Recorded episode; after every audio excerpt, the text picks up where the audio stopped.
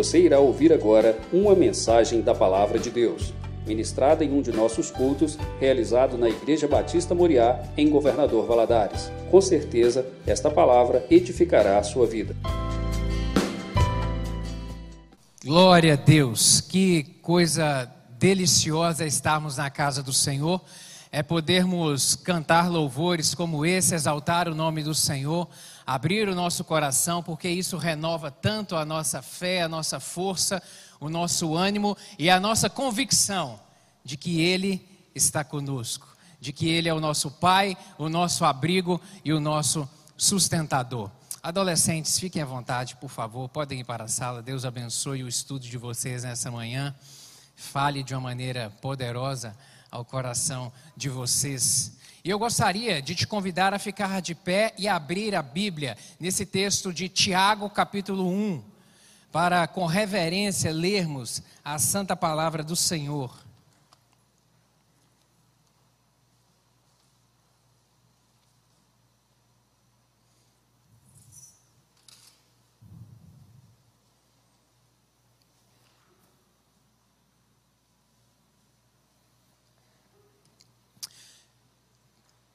Você que está conectado conosco, Deus te abençoe de maneira poderosa aí na sua casa.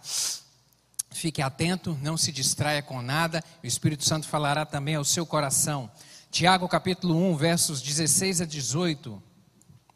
Dizem assim: Não erreis, meus amados irmãos. Toda boa dádiva e todo dom perfeito vem do alto, descendo do Pai das luzes, em quem não há mudança nem sombra de de variação.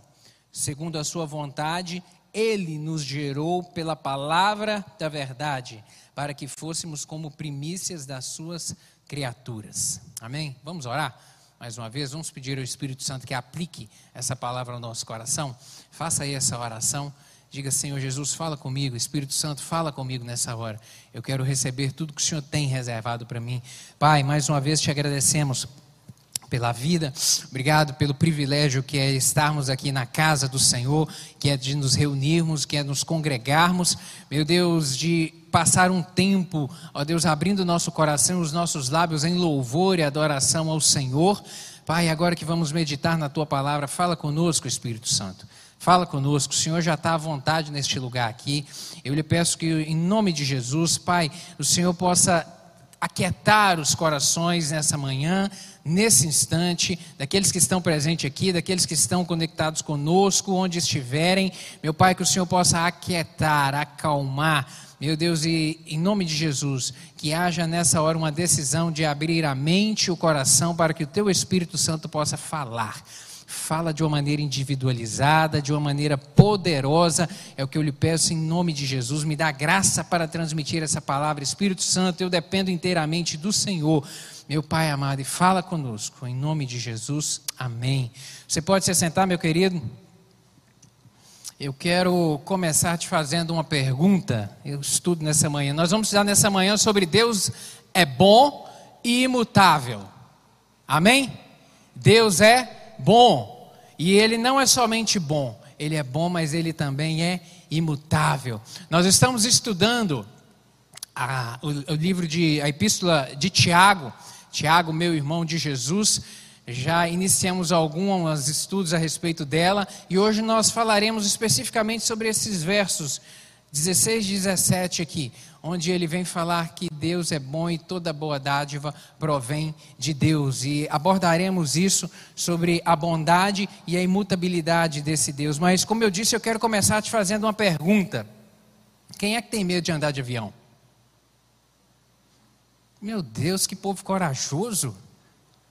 Ninguém tem medo de andar de avião. Então, tá, medo é uma palavra forte, né? Quem tem assim um pouco de receio? Quem na hora que o avião vai decolar, a barriga dá uma tremida assim? Aí, aí sim. Aí a grande maioria é. Agora deixa eu lhe fazer um outro questionamento. E fazer esse mesmo procedimento numa tempestade? E voar na chuva? Ei, Jesus, é, é, é tenso. É tenso. Eu me lembro de uma vez que estava voltando de São Paulo, aeroporto de Congonhas, o avião indo decolar e estava chovendo. Aquela pista tenebrosa. e o avião vai subindo, e à medida que ele vai subindo e saculejando, subindo e tremendo. E aí o que, é que nos resta fazer? Apertar ali o assento e orar. E orar. Meu Deus, tem misericórdia. E ali é o momento que você pede o perdão pelos todos os pecados, você se lembra de tudo, e você clama a Deus, pede misericórdia entrega a vida nas mãos do Senhor. E Pai, meu espírito já está com o Senhor, agora o que vier é lucro. É mais ou menos assim, na tempestade é mais ou menos desse jeito.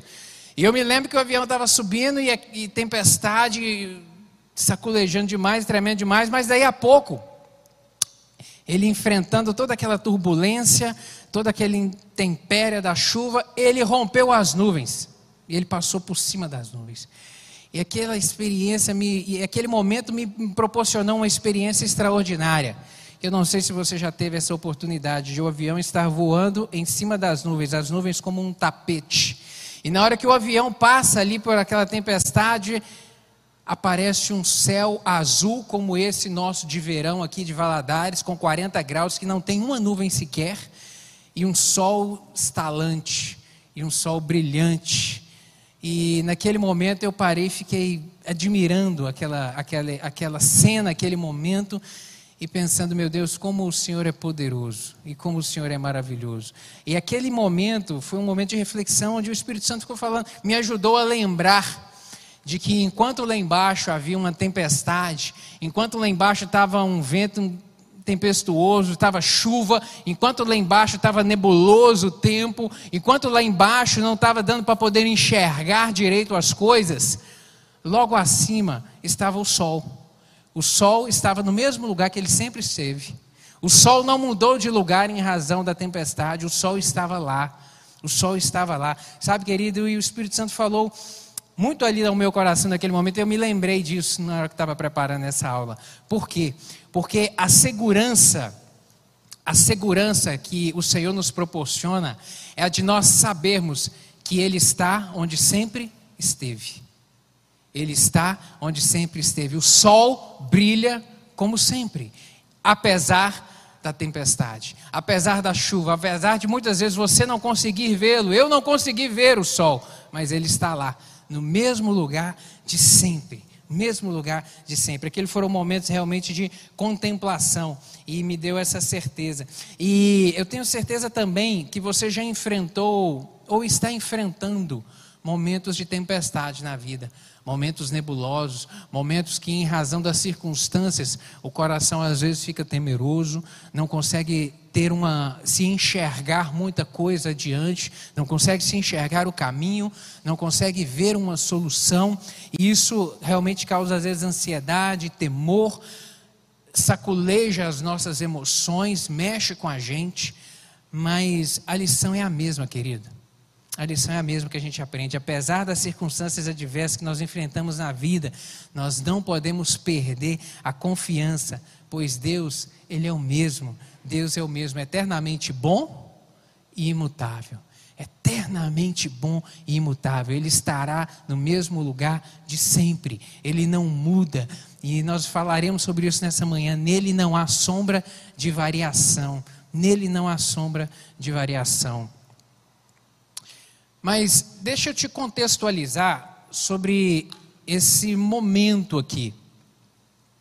Tiago, ele escreve a sua epístola dirigida aos crentes, aos cristãos judeus que estavam é, sujeitos a um momento de muita dificuldade na vida deles um momento de muito aperto, um momento realmente complicado. Ele escreveu ali aos cristãos judeus que estavam, que haviam sido é, dispersos, espalhados ali sobre todo o mundo, o mundo mediterrâneo daquele momento ali.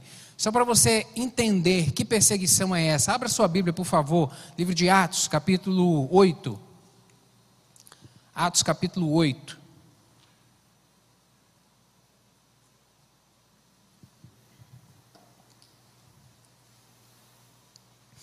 No capítulo 7 de Atos, no capítulo 7 de Atos, nós vemos aqui é, Estevão, em um momento é que ele vem se apresentar diante do sinédrio, começa a falar, capítulo 6, perdão, começa a falar aqui a respeito, é, a partir do verso 8 aí, Estevão como o primeiro Marte, e vem falando que Estevão era um homem cheio de fé e cheio do poder de Deus, que Deus agia e movia é, de uma maneira sobrenatural através deste homem, ele estava sendo usado na pregação com ousadia, e Deus operando milagres, sinais e prodígios através dele, e aqui nós vemos, a partir do verso do capítulo 6 aí, que a inveja tomou conta do coração dos, dos judeus, dos, dos judaizantes, dos fariseus e saduceus que compunham ali o sinédrio, aquele mesmo grupo que se levantou contra Jesus. E aqui eles levantam com inveja contra ele, porque a notoriedade do nome dele e do que Deus estava fazendo através da vida dele chamou atenção.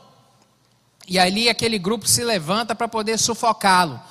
E, e, ele é trazido ao sinédrio e, ele, e eles compram duas testemunhas para, para falarem mal dele, para mentirem em relação a ele, dizendo que ele estava pregando contra Moisés, contra a lei.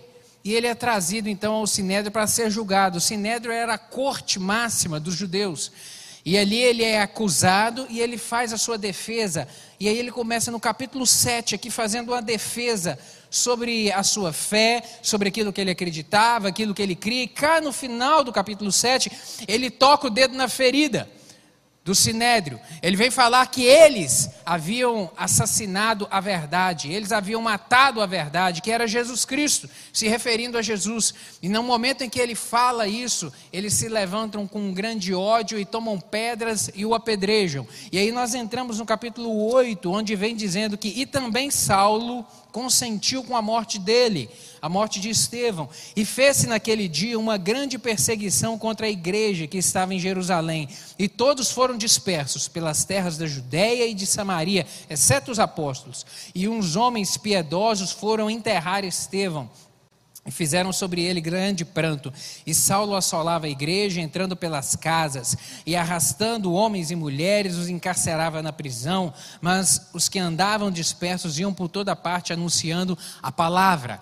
A gente está aqui no momento inicial da igreja. Quando voltamos aqui no capítulo 1 de Atos, Jesus Cristo é assunto aos céus. Capítulo 2, o Espírito Santo desce é, é, é, os cristãos ali, inicialmente um grupo de mais ou menos aproximadamente 120 pessoas, é cheio do Espírito Santo e começam a, a a vivenciar é, o cristianismo, a verdade de tudo aquilo que Jesus Cristo havia falado. O apóstolo Pedro toma a palavra e começa a pregar com ousadia, poder e graça. Na primeira pregação, 3 mil pessoas se convertem. Na semana seguinte, ele prega de novo, 5 mil pessoas se convertem ao cristianismo. Então, estava ali um momento de um crescimento estupendo do cristianismo ali em Jerusalém. Mas o diabo não descansa. O diabo não descansa nunca, nunca. E onde a igreja está trabalhando, funcionando, onde a igreja está fazendo diferença, onde eu e você, corpo de Cristo, estamos, estamos sendo úteis, produzindo para o reino do Senhor, a oposição sempre vai se levantar. Não se esqueça disso. E aqui a oposição se levantou se levantou através da perseguição a esses cristãos aqui. E aí aconteceu esse evento aqui, logo do início do capítulo 8, onde Saulo se levanta e todo o sinédrio para perseguir e aprisionar os cristãos. E aqui diz que eles foram dispersos. Os cristãos saíram de Jerusalém, exceto os apóstolos que ali permaneceram. A igreja saiu, aqueles 8 mil cristãos convertidos mudaram de cidade. E por onde eles iam, eles iam anunciando a palavra da verdade. E aí Tiago, ele vem nesse momento aqui escrever para esse grupo de pessoas que estavam vivendo perseguição, porque a perseguição não estava restrita apenas a Jerusalém. Lembra que Saulo tomou cartas para poder sair perseguindo judeus, cristãos em outras cidades? Então era um contexto quase que nacional de perseguição aos cristãos naquele momento. Então, Tiago ele vem escrever para esse povo que estava vivendo um momento de aperto. E na vida cristã, querido, nós enfrentamos provações, enfrentamos tentações, enfrentamos essas dificuldades, provações e tentações. Superar, e superar com êxito essas adversidades produz em nós maturidade e produz um caráter forte maturidade espiritual e um forte caráter em relação ao que nós somos no reino do Senhor, em relação a Cristo. No, no início da, da sua epístola, aqui, Tiago, ele vem falar a respeito de provação e tentação. Nós estudamos, inclusive, isso com a pastora Jaqueline na semana passada, sobre provação. E, e ele vem trazer, ele vem abordar um, conceitos a respeito de provação e tentação, porque ele, Tiago entendia que era extremamente necessário que os judeus compreendessem isso, para que eles não errassem, para que eles não fossem enganados. E aí ele vem dizer a respeito de provação, que a provação ela é, é ela é de natureza externa. E ela serve de instrumento de Deus para aprovar e aperfeiçoar aquele que persevera. Isso é aprovação. Aprovação é algo que vem de fora, que nos atinge de fora, que se levanta. São circunstâncias, são adversidades da vida, coisas que se levantam contra nós. Então ela parte de fora para mexer conosco, para mexer no nosso interior. Mas ela serve como instrumento de Deus. Entenda isso. A aprovação ela é um instrumento de Deus para trabalhar conosco, para trabalhar a sua fé, para amadurecer você. Ele tem esse propósito e essa finalidade. A finalidade do evangelho, ela é essa, justamente de transformar o homem. Essa é a finalidade do evangelho, promover a transformação no nosso interior. E o apóstolo Paulo, ele vem explicar com muita propriedade sobre essa mudança, quando ele vem dizer a respeito da doutrina da salvação, que ele vem abordá-la lá no livro de, lá na carta aos Romanos, sobre a doutrina da salvação, onde ele vem dizer que, olha, essa obra transformadora, essa modificação que o Evangelho vem promover na vida do cristão, ela, ela começa, o start dela é quando Jesus Cristo morre na cruz do Calvário. Aquele ato da morte, aquele sacrifício feito por nós ali, é a expiação do nosso pecado. Ali foi a obra redentora de Cristo. Naquele momento, o Senhor Jesus Cristo estava pagando a Deus o preço da nossa condenação. E o apóstolo vem dizer que estávamos condenados. Condenados em razão de quê? Do pecado adâmico. Adão pecou e o pecado entrou na humanidade, e esse pecado faz separação entre nós e Deus. E em razão desse pecado, ele, ele impede a comunhão nossa com Deus. E estávamos, portanto, condenados, porque Deus é perfeito e Deus não tolera o pecado. E em razão dessa separação, quando Jesus Cristo morre na cruz do Calvário, ele paga a Deus o preço da nossa condenação. Ele nos compra para si, porque redimir significa isso, comprar para si. E aí, a partir de agora, lavados e remidos, que podemos ser, a partir do momento daquele sacrifício, o texto bíblico diz que o véu do templo se rasgou de alto a baixo. Então agora nós podemos ter livre acesso a Deus. E aí, no momento que a pessoa se achega a Deus e reconhece a sua falha, a sua imperfeição e se arrepende do seu caminho pecaminoso, e ele, de, e ele, e ele declara a si mesmo que há um Deus no céu e que ele precisa desse Deus, e ele entrega o seu coração a Jesus, nesse momento ocorre a obra da justificação, onde ele passa agora a ser limpo, porque justificar significa retirar a culpa. Então, a culpa do pecado adâmico, do peso dessa condenação que havia sobre nós, no momento em que a pessoa entrega o seu coração a Jesus, ela é retirada de si. Porque agora nós podemos ter comunhão com Deus, e a partir desse momento eu posso ter comunhão com Deus, porque lavado e remido no sangue do Cordeiro estou, limpo e purificado do pecado. Mas essa obra ela continua. E aí é que o Senhor Jesus Cristo vem explicar lá para Nicodemos, quando ele vem dizer que o importante é nascer de novo. Aí na hora que entrega-se o coração a Jesus Cristo, que agora está redimido, está justificado, começa um, algo novo brotar de dentro para fora, algo novo ressurgir, transformações começam a acontecer na mente. Isso é a obra da regeneração. É aquilo que eu pensava de uma maneira, agia de uma certa maneira, mas agora o Espírito Santo começa a me guiar para outra direção. Agora as minhas vontades mudam. O que, eu, o que eu gostava, o que me atraía no pecado, agora já não me atrai mais. Se torna uma nova criatura. Isso é a obra da regeneração. E o Espírito Santo, que passa agora a habitar no coração, passa a direcionar, a instruir, a orientar a respeito da vida, me leva a uma vida de santidade. Uma vida de santificação. Santificação. A obra A doutrina da salvação ela é composta disso, de redenção, justificação, regeneração e santificação. E ela é completada dia a dia porque ela é um processo. É um processo que na dia a dia da nossa caminhada com Cristo, nós vamos sendo caminhando em santidade com Ele, em santificação. E aí o Tiago vem dizer no capítulo 1, versos 2 e 3, ele diz o seguinte: Meus irmãos, considerem motivo de grande alegria o fato de passarem por diversas provações, pois vocês sabem que a prova da sua fé produz perseverança. Ele vem dizer, ele começa o versículo dizendo: Meus irmãos, então ele está se referindo a cristãos, aqueles que, então, aqueles que então já foram lavados e remidos no sangue do Cordeiro, que agora têm comunhão com Cristo. Ele vem dizer: Olha, tem de alegria quando passar por provações quando passar por momentos de dificuldade, porque quando você passa pelo momento da provação e você é aprovado, isso fortalece ainda mais a sua fé. Isso mexe ainda mais com você para te fortalecer. E na Bíblia nós vemos inúmeros exemplos de pessoas que passaram por momentos de provação. Nos lembramos de Abraão, que foi provado de uma maneira intensa, José, Moisés, Daniel, inúmeros outros personagens, personagens bíblicos que foram provados e foram aprovados também pelo Senhor. Ele vem falar, a segunda distinção que ele faz é a respeito de tentação, que tentação ela diferente da provação que é, surge de uma maneira externa, a tentação ela é internamente. Ela é de natureza interna e ela serve de instrumento da própria cobiça humana para reprovar e destruir quem ela concebe. Há, portanto, essa distinção e Tiago trata disso porque ele não queria que houvesse confusão.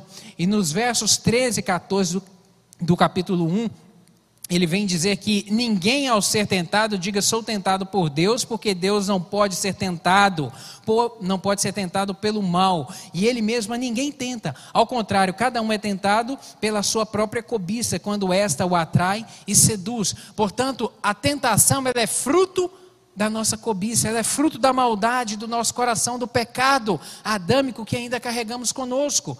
É isso é que faz é, é, o desejo em relação ao pecado. É isso.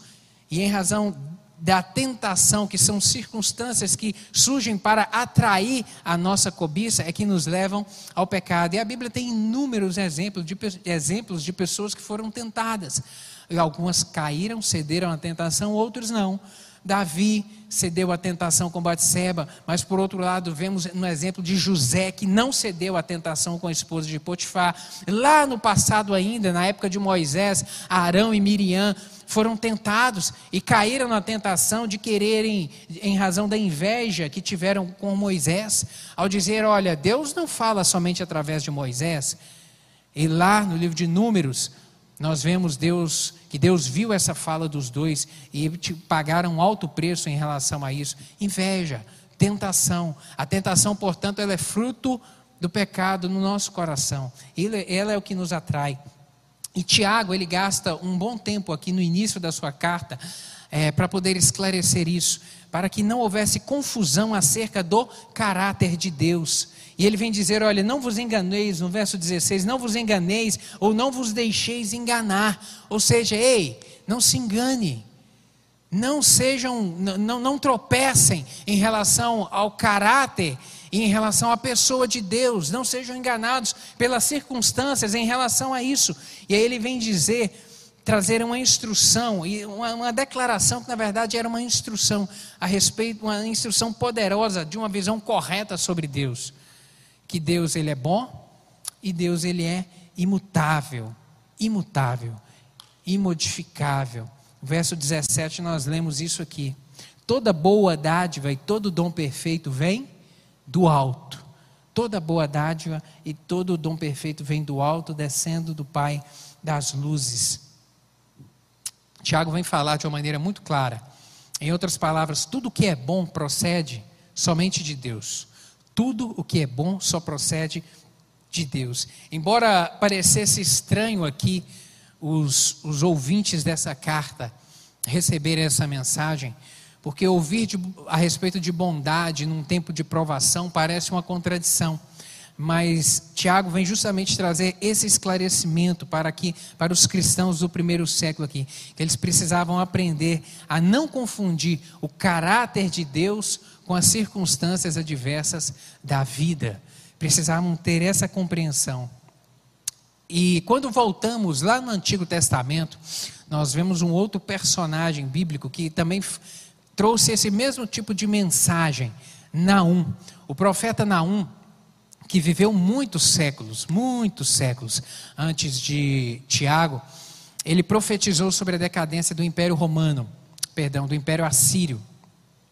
O Império Assírio foi o primeiro império que existiu na humanidade. Ah, o mundo antigo teve cinco impérios: o Império Assírio, depois é, Império Assírio, Império Babilônico, Império Medo-Persa, Império Grego e depois o Império Romano, que foi o que dominava o mundo na época de Jesus. O primeiro grande império foi o Império Assírio, um povo extremamente mau, corrompido, que tinha um prazer na maldade, cuja capital era Nínive, aquela mesma Nínive para a qual Deus determinou que Jonas fosse lá pregar, anos antes, muitos anos antes. Mas o profeta Naum, ele se levanta para poder profetizar a ruína desse povo. E ele profetiza, e enquanto ele estava profetizando sobre a decadência do império e sobre a ruína de Nínive, no meio dessa devastadora tempestade, ele vem falar, ele vem anunciar três verdades a respeito de Deus. Três verdades de Deus. Ele vem dizer a respeito da bondade de Deus, do socorro de Deus e do conhecimento de Deus três verdades profundas. Na 1 capítulo 1, verso 7, ele diz o seguinte: O Senhor é bom, é fortaleza no dia da angústia e conhece os que nele se refugiam. O Senhor é bom, é fortaleza no dia da angústia e ele conhece os que nele se refugiam. A bondade de Deus, a bondade de Deus, a bondade de Deus é a âncora da nossa esperança, querido. A bondade de Deus é a âncora da nossa esperança. O Senhor é bom. Ele é essencialmente bom. Nele não há mudança. Ele, a essência dele é a bondade. E, e nós vemos isso sobre o aspecto de que ele não nos dá o que merecemos. Na verdade, nós não merecemos nada. Mas ainda assim, esse Deus bom nos presenteia e nos concede bondades a respeito da nossa vida de uma maneira extraordinária, de uma maneira extraordinária. Ele faz o sol brilhar sobre maus e cair a chuva, até mesmo sobre a vida daqueles que zombam dele, até mesmo. A terra está cheia da bondade de Deus e nós vemos isso, sabe? As obras da criação e as ações de Deus para providenciar é, o sustento da sua própria obra revelam a bondade e o caráter desse Deus que é bom na sua essência. O que é que Deus nos dá? Ele nos dá a vida. A essência da vida vem de Deus. Deus nos presenteia com vida, Ele nos presenteia com saúde. Se você está sentado aqui nessa manhã, é porque você tem saúde, é porque Deus te permitiu levantar da cama e estar aqui hoje. Deus é que provê isso, querido. Deus é que provê. Dinheiro não compra. Dinheiro você pode pagar um excelente plano de saúde, um excelente convênio, mas ele não vai comprar saúde nunca. Isso é Deus que nos dá. É Deus. O pão de cada dia, quem coloca na nossa mesa? É Deus que coloca na nossa mesa. E Ele também, além de nos dar o pão, Ele nos dá o privilégio de saborear o pão. Que bênção! Como é delicioso saborear uma boa comida, como isso é delicioso. Deus é que tudo provê. Quem nos dá o trabalho? É Deus.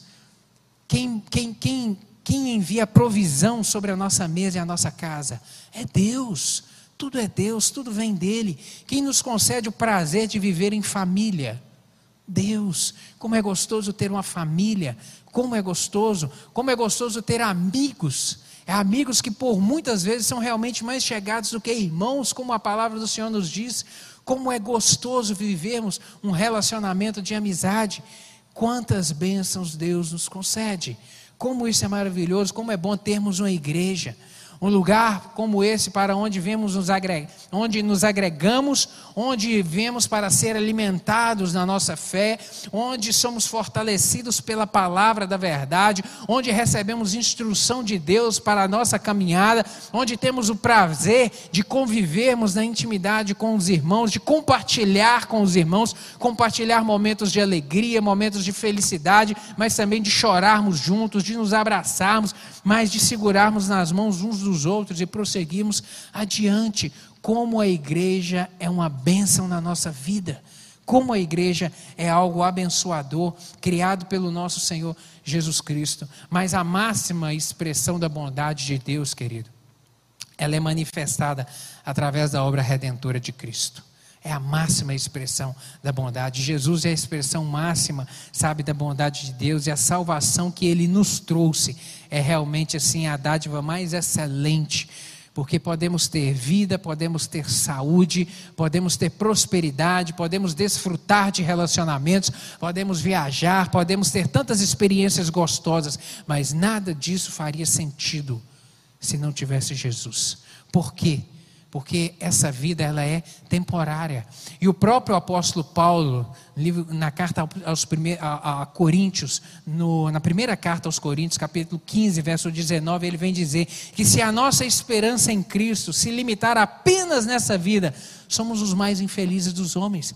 Porque se tudo que Deus pudesse nos proporcionar se limitasse aos 5, 10, 20, 80 anos, 106 anos, como o irmão Valdir viveu, ou mais, seria pouco demais. Seria pouco. Pergunte a uma pessoa de 80 anos se a vida não passou rápido.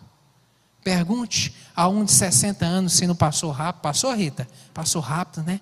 Como voa, como o tempo voa.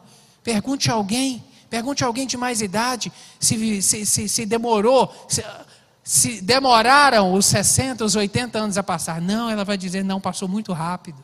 Passou muito rápido. A vida passa rápido como um sopro. Então, se, se mesmo tendo Cristo, se limitássemos apenas essa vida, seríamos muito infelizes, porque ela é muito rápida, ela é muito estreita. Mas glória a Deus, porque nós temos a certeza de uma vida após essa vida. Essa vida, uma vida eterna com o Senhor Jesus. Deus é bom. E uma outra verdade que nós aprendemos aqui é que o socorro de Deus é a âncora da nossa paz. O socorro que nós temos em Cristo é a âncora que nos sustenta e que traz paz ao nosso coração, porque Deus nos abandona, querido. Deus não nos abandona.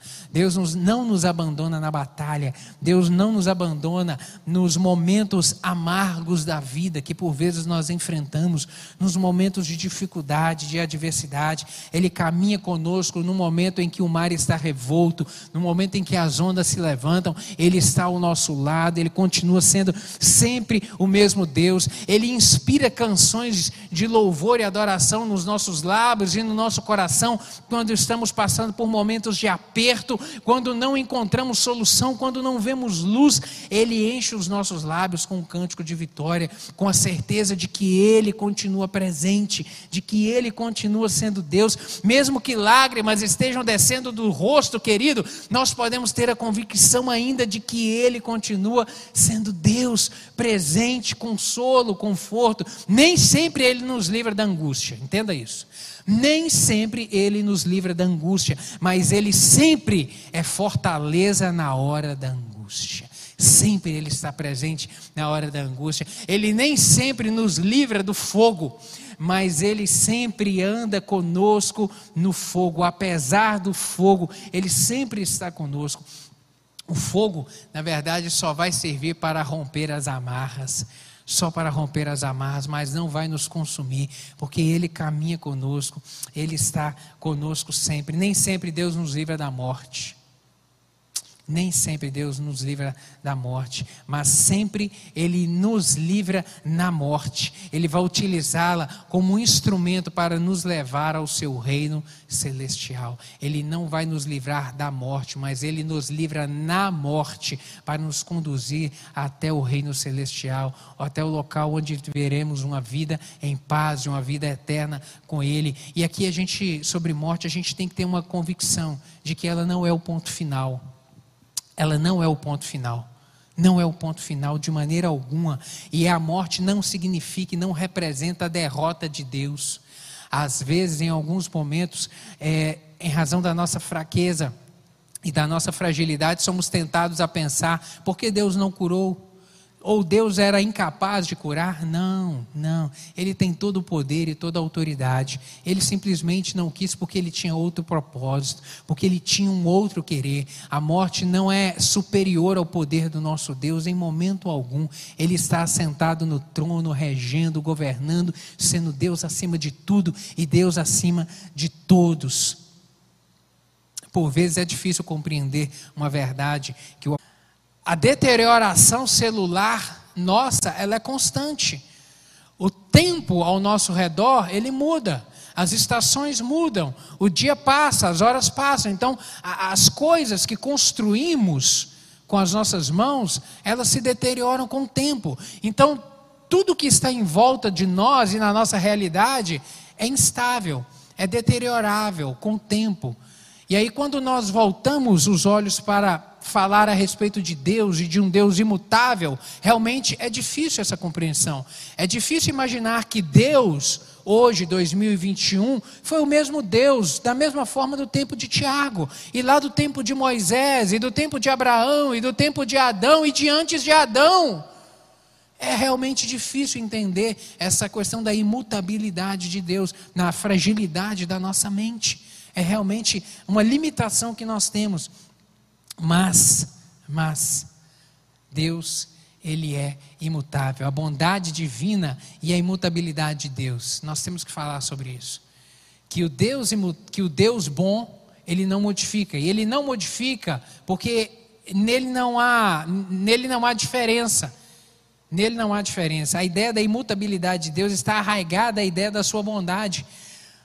Isso implica na certeza de que a bondade do Deus imutável nunca sofre alteração ou mudança. Não há. Por isso que ele vem utilizar a figura da sombra de variação.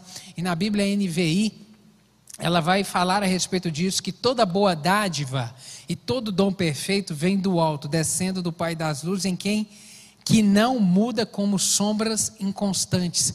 A Bíblia NVI vai trazer essa versão. Não muda como sombra inconstante, porque a sombra é instável, nós sabemos disso.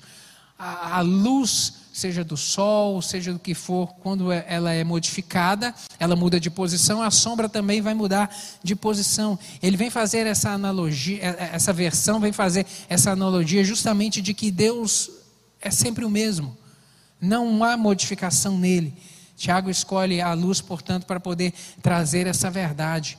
E quando nós voltamos os olhos para os atributos divinos, a gente percebe a imutabilidade de Deus.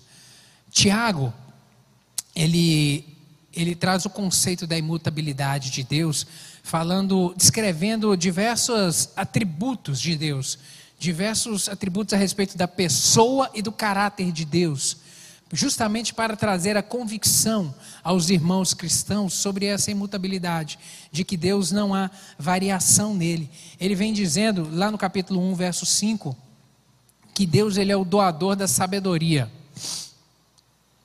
Que Deus é a fonte de sabedoria. Ele vem dizer que e se algum de vós tem falta de sabedoria, peça a Deus que liberalmente ou livremente dá a quem lhe pede. Deus é o centro de todo conhecimento e de toda sabedoria. Tudo está nas mãos dele. Ele conhece tudo. Ele vê tudo, meu querido. Salmo 147, verso 5, Davi vem falar lá no Antigo Testamento a respeito disso.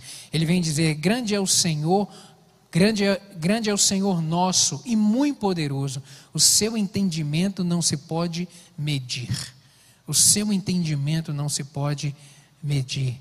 Deus, ele, eh, ele é abrangente, suficiente e completo em tudo. E no saber, ele é perfeito. Perfeito. Sabe, tudo vê. Isso, e, e, e essa sabedoria está ligada ao seu atributo da onisciência. Deus, ele tem três atributos: onisciência, onipresença e onipotência. Está em todo lugar, tem todo o poder e conhece todas as coisas. O atributo da onisciência traz para nós essa convicção e essa certeza de que Deus tudo sabe tudo sabe, de tudo, a respeito de, de todas as coisas, sabe? Todo conhecimento e entendimento provém dele. Provérbios capítulo 2, verso 6, o sábio Salomão vai dizer isso também. Porque o Senhor dá a sabedoria e da sua boca vem a inteligência e o entendimento. Da boca de quem? De Deus. Porque esse Deus tem todo o poder Todo conhecimento está nas mãos dele, todo o entendimento. Por isso que todos os nossos, os nossos questionamentos, querido, o melhor psicólogo que nós temos a quem levar os nossos questionamentos, as nossas dúvidas, as nossas incertezas, sabe, os porquês da nossa vida, é a Deus é entregar a Ele, é dobrar o nosso é dobrar o joelho no nosso quarto e entregarmos ao Senhor todos esses questionamentos, aquilo que por vezes inquieta o seu coração, apresente a Deus, porque Ele vai trazer resposta.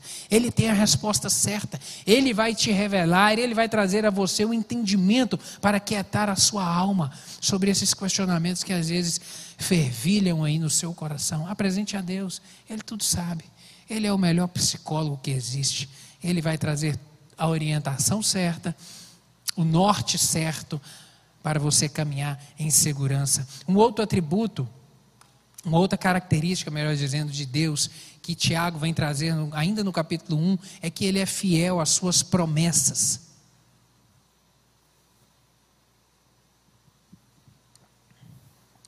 Deus é fiel? Sempre fiel sempre fiel. Fiel às suas promessas significa que aquilo que ele diz, ele cumpre. Aquilo que ele fala vai acontecer. Aquilo que ele profere vai se tornar realidade, querido. Vai se tornar realidade. E Provérbios capítulo 2, verso 6, perdão, é, Salmo 33, verso 4 Bíblia vem dizer: Pois a palavra do Senhor é verdadeira, Ele é fiel em tudo o que faz. A palavra é verdadeira e Ele é fiel em tudo o que Ele faz. Sabe, o Salmo também, 62, verso 12, vai dizer: Contigo também, Senhor, está a fidelidade. É certo que retribuirás a cada um conforme o seu procedimento. Deus é fiel, querido. Deus é fiel, Ele é fiel à Sua palavra, ao que Ele diz e ao que Ele promete a respeito de nós. Tudo o que Ele diz a nosso respeito vai se cumprir, porque Ele não muda. Ele não muda, sempre o mesmo. Uma outra característica que nós vemos que Ele é também recompensador. Recompensador. Hebreus capítulo 11, verso 6, vai falar também a respeito dessa desse Deus recompensador. Diz o seguinte: que de fato, sem fé é impossível agradar a Deus, porquanto é necessário que aquele que se aproxima de Deus creia que Ele existe, que é galardoador dos que o buscam, Ele é recompensador dos que o buscam, Ele retribui aqueles que o buscam, aqueles que decidem caminhar com Ele, Ele retribui também aqueles que decidem caminhar com Ele. Em Mateus capítulo 7, nós vemos no Sermão do Monte Jesus Cristo dizendo essa verdade, quando ele vem dizer que pedi e dá-se-vos-á, buscai e achareis, porque todo aquele que bate, se abre, aquele que, pois todo que pede recebe, o que busca encontra, e a quem se bate, abrir-lhe-á. Ou seja, haverá retribuição, haverá retribuição. Porque Deus é um Deus recompensador, querido. Aquele que decide caminhar com Ele, recebe o benefício da comunhão com Ele e recebe, além disso, um, todas as bênçãos que Ele tem reservado para aqueles que decidem caminhar com Ele, para aqueles que são fiéis, para aqueles, para aqueles que amam de verdade, para aqueles que entregam o coração a Ele e falam: Senhor, eu quero caminhar contigo, quero viver em comunhão com o Senhor, porque te amo, porque reconheço que só o Senhor é Deus. Uma outra característica é que Ele também é justo justo juiz, justo. Deuteronômio capítulo 32, verso 4, vai dizer que ele é a rocha, as suas obras são perfeitas e todos os seus caminhos são justos. É Deus fiel que não comete erros, justo e reto ele é. Justo e reto. A justiça de Deus ela, ela é manifesta no julgamento dele. Sabe, as obras do cristão, a Bíblia diz que as obras do, do cristão serão todas provadas pelo fogo e, e cada um receberá a recompensa, receberá o galardão por aquilo que fez. 1 Coríntios capítulo 3, verso 13, é, o apóstolo Paulo vai falar a respeito disso, a respeito do galardão. Ele vai dizer que a igreja do Senhor, todos os cristãos, quando forem arrebatados, a Bíblia diz que no momento das bodas do Cordeiro, antes de entrarmos nas bodas do Cordeiro, todos nós passaremos pelo tribunal de Cristo e ali seremos, as nossas obras serão julgadas e receberemos a retribuição de tudo aquilo que fizemos aqui, porque Deus ele é justo juiz, justo. E a respeito daqueles que renunciaram, rejeitaram ou negligenciaram a Deus, haverá justiça para eles também. Eles comparecerão perante no juízo final perante Deus e serão julgados e receberão também a retribuição da sua negligência a Deus e da sua rejeição a Deus e dos atos que aqui fizeram, sabe, para a sua condenação. Só que, infelizmente, esse julgamento será o julgamento para a condenação, o julgamento do juízo final, porque Deus ele é um Deus justo. Uma outra característica de Deus é que ele é único. Único. Não há outro no céu, não há outro na terra. Isaías 44, verso 6, o profeta vai dizer: Assim diz o Senhor, Rei de Israel: Eu, seu redentor, o Senhor dos exércitos, eu sou o primeiro e eu sou o último, e além de mim não há Deus. Além de mim não há Deus, Ele é o único, único nome, único nome.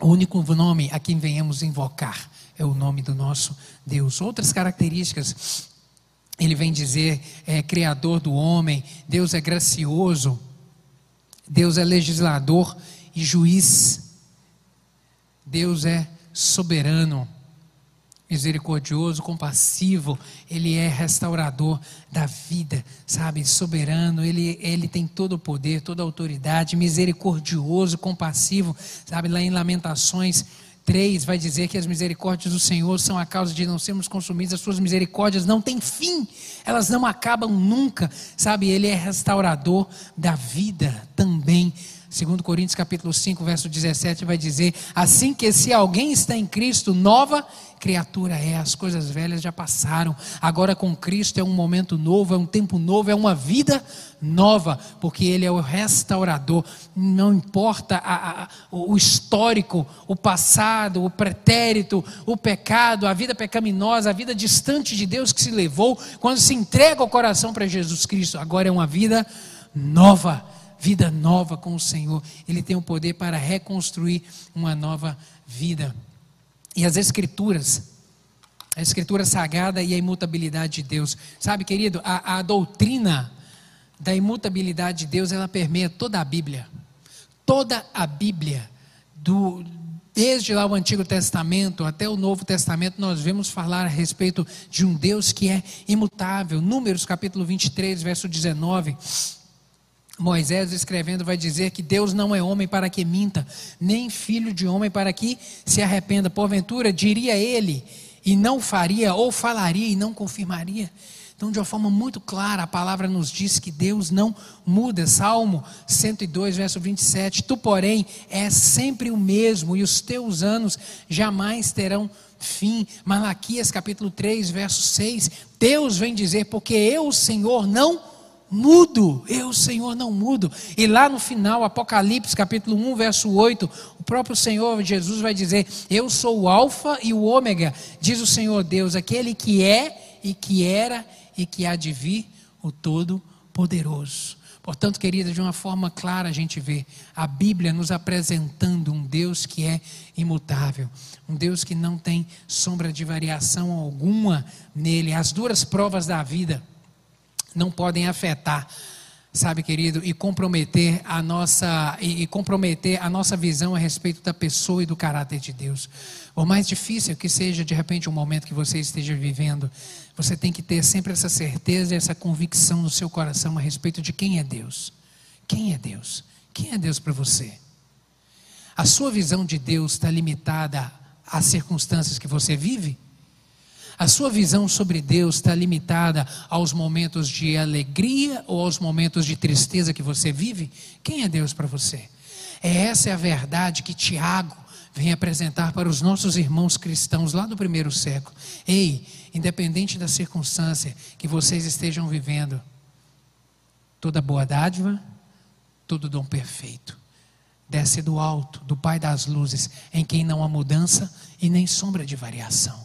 Independente das circunstâncias, Ele sempre é e sempre será Deus. E eu quero terminar o estudo nessa manhã com duas frases.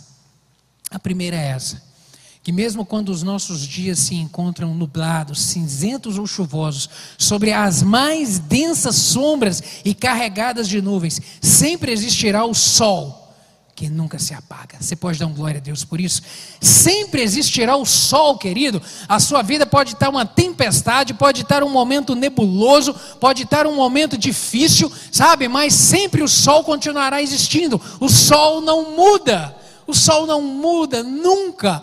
O sol da justiça, que é o nosso Deus, ele é imutável, ele é perfeito, ele sempre será ele sempre é e sempre será sendo Deus. E essa última frase, nunca se esqueça: o Deus bondoso e imutável está sempre presente em suas provações. O Deus que é sempre bondoso e que é sempre imutável ele vai estar sempre presente contigo. O Deus que é sempre bondoso, que é sempre imutável, Ele sempre vai estar segurando a sua mão. O Deus que é sempre bondoso, que é sempre imutável, Ele vai estar do seu lado na hora da alegria e também na hora da tristeza. O Deus que é sempre bondoso e imutável, Ele vai enxugar as suas lágrimas. Ele não vai impedir que você passe pela provação, mas Ele vai enxugar as suas lágrimas, vai te encorajar a caminhar. O Deus que é sempre bondoso e sempre imutável, vai te sustentar nos dias maus, nos dias da angústia, da adversidade, mas vai dar vitória.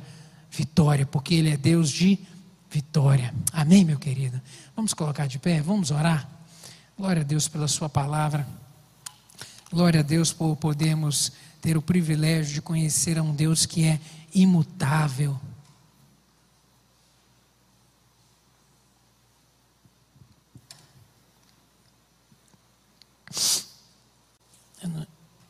Eu tenho certeza que você já viveu momentos de aperto, momentos difíceis, como eu também já vivi. E de repente você esteja vivendo hoje, nesse domingo, um momento de tempestade na sua vida. Um momento que de repente você está questionando onde está o sol. Ou será que existe sol? Sabe? as nuvens estão tão densas que você olha para cima e não consegue enxergar o sol da justiça. Não sei se de repente foi assim que você chegou aqui nessa manhã. Um momento de conturbação, de problema, um agitar de tempestade, de turbulência, e você com o coração inquieto, com sobressaltos na mente e se questionando: meu Deus, onde estão as respostas que eu tenho buscado do Senhor? Deus é sempre bom e Deus é sempre imutável. Ele te trouxe aqui nessa manhã para poder te trazer essa certeza no seu coração. Apesar de toda e qualquer circunstância, Ele continua sendo sempre bom. E a bondade dele, ela jamais vai passar, porque Ele não muda, Deus não tem sombra de variação. A boa mão dele vai estar sobre a sua vida sempre. O cuidado dele vai estar sobre a sua casa sempre. A misericórdia dele vai se renovar sobre você. São todos os dias. Mas de repente, nessa manhã você está vivendo um momento de aperto e essa palavra o Espírito Santo falou de uma maneira individualizada no seu coração, eu quero orar contigo. Coloca a mão no seu coração aí, se essa palavra foi para você, se o Espírito Santo comunicou aí no seu coração a respeito desse, para te lembrar sobre o caráter de Deus, para te lembrar que apesar das circunstâncias, o caráter de Deus não muda, Ele é bom na sua essência, Ele é bom na sua essência, ou seja, Ele não vai mudar nunca, sabe? As circunstâncias da vida não mudam, mas Deus vai continuar sendo sempre o mesmo. Sabe, se o Espírito Santo falou contigo, faz essa oração aí nessa hora. Fala, Deus, é para mim. Deus, obrigado por essa confirmação. Sedimenta isso, meu Deus, no meu coração. Sedimenta essa verdade como uma rocha no meu coração, em nome de Jesus. Deus, obrigado pela tua palavra que nos instrui, que nos mostra o caminho, que nos apresenta quem é Deus, que nos revela quem é Deus, que o Senhor é um Deus de poder, que o Senhor é um Deus bom e que o Senhor é um Deus que não muda nunca, Pai. Deus, é difícil essa compreensão para nós, porque vivemos, somos fracos, somos falhos, meu Deus, e somos mutáveis. É difícil entender sobre a imutabilidade do Senhor, mas o Senhor é o mesmo. Ontem, hoje, amanhã, o Senhor continuará sendo o mesmo Deus bom, bom, sempre bom, eternamente bom, independente das circunstâncias que eu esteja vivendo, bom, oh Deus, todos os dias sendo bom. Se a chuva está caindo, o Senhor vai ser bom. Se o sol está, oh Deus, brilhando, o Senhor continua sendo bom, independente de tudo. O Senhor é Deus. Obrigado por essa certeza nessa manhã. Meu Deus, eu lhe peço, Espírito Santo, que o Senhor traga ela de uma maneira meu Deus, forte no coração de cada um dos meus irmãos. Meu Deus, para ela brotar vida, meu Deus, no coração de cada um que nessa manhã está vivendo um momento de incerteza, em nome de Jesus. Deus, que o sol da justiça brilhe de uma maneira intensa, meu Deus, na vida de cada um dos meus irmãos, trazendo essa convicção todos os dias de que o Senhor é sempre bom e de que o Senhor é sempre imutável, que o Senhor é perfeito sempre. Completa essa palavra, Espírito Santo, com sinais e prodígios é o que eu lhe peço, meu Pai amado, em nome de Jesus. Amém e amém.